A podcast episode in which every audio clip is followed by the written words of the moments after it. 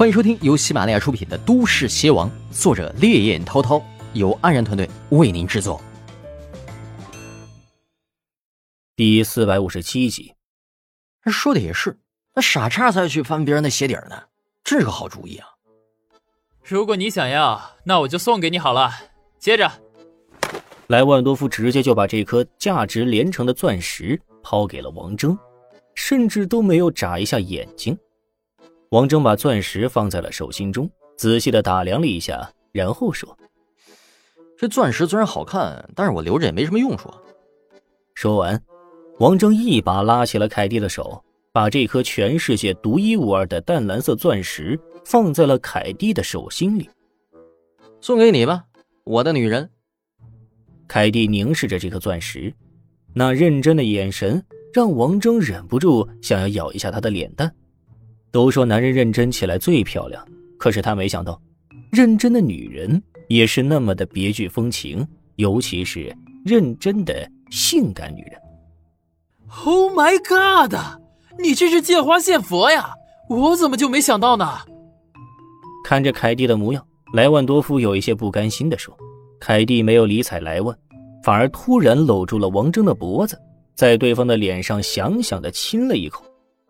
谢谢你。我的炮友，凯蒂用华夏语低声的说着。王峥闻言，下体顿时撑起了小帐篷。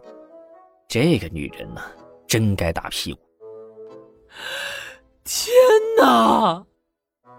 看到自己的女神竟然在亲吻别的男人，莱万多夫忍不住捂上了眼睛，捂着疼痛不已的脑袋，亨德利愤愤的咒骂着。这个畜生，我一定要废了他！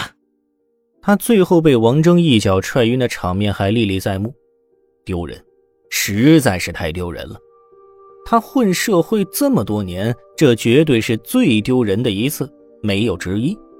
此时，不大的仓房之中，肯德金正在给瑞尔包扎伤口，看着这触目惊心的三个弹痕，肯德金微微的叹了一口气。就算瑞尔能够恢复，也别想再踏入这一行了。那脚心处的伤口足以让他拄着双拐度过这一生了。那个男人没有一枪打爆他的头，已经是瑞尔的不幸中的万幸了。肯德金可是清楚的在一旁看到了王峥出手的全过程，那样的反应速度和准确率，让他现在想起来依然浑身发颤。杀神不过如此。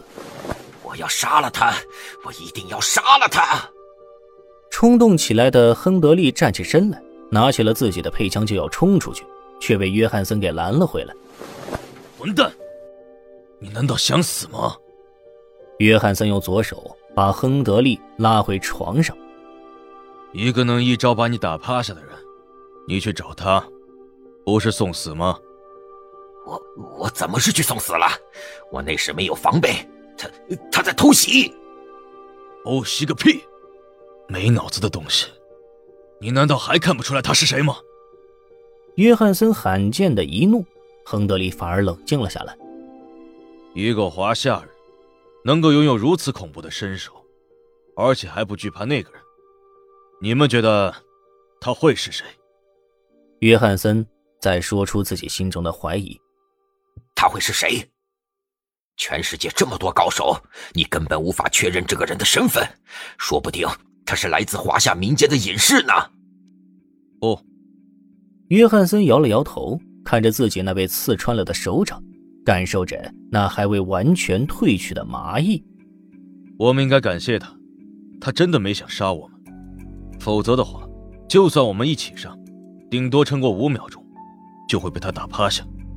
约翰森的脸上掠过了一丝颓然，在他看来，狂风小队的实力虽然说不上顶尖，但也绝对不是阿猫阿狗就能欺负的货色，就是在西方黑暗世界里横着走都没有任何的问题。可是现在呢，一个男人突兀的出现，很轻松的就把他们踩在了脚下，好像不费吹灰之力。这样巨大的心理落差，让约翰森有一些难以承受了。头儿。你别卖关子了，他到底是谁？亨德利听到老大这样讲，心里也开始认可那个男人的恐怖实力了。你们有没有觉得他的声音很熟悉，好像在哪里见过一样？说到这儿，约翰森的身上莫名的冒起了一股寒意。你是说，是他？达克林迟疑了一下，终究还是没有说出这个名字。亨德利不耐烦地说：“我说，你们就别卖关子了，到底是谁？”邪王，唯有邪王。约翰森想起了王峥那略带邪气笑容的脸，约翰森无疑更肯定了自己的看法。邪王，东方邪王，这这这也太扯了吧！他是什么样的人物？怎怎么会出现在这艘船上？这个家伙不是早就死了吗？谁告诉你邪王死了的？你想一想。我们狂风小队是什么战力？几个人联手，在西方的黑暗世界怎么说也算是三流以上的势力。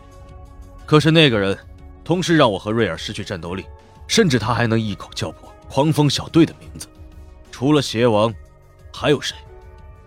亨德利尽管不愿意相信心中的这个答案，但事实就摆在那里。约翰森继续说：“既然东方邪王插手了这件事情，那么此事……”就已经不是我们能够涉足的了。邪王和那个人的争斗，已经远远超出我们的级别了。现在回想着王峥那闪电般的出手，约翰森依旧有一种两股战战的错觉。所以，能走就走，不要再在这里待下去了。就算坐着救生筏也要离开，离这个地方越远越好。我觉得我们可以回去之后。把邪王在华夏的消息给散播出去，这样一来，华夏可就热闹了，邪王的日子也就不好过了。我劝你还是收起这个心思吧，这样只会让我们整个小队陷入泥潭。这次讨论只限于我们的内部，对于邪王的消息，我们任何人都不准传出去，这会给我们带来灭顶之灾。本集播讲完毕。想要收听更多作品，请喜马拉雅搜索并关注主播安然，安全的安，燃烧的燃。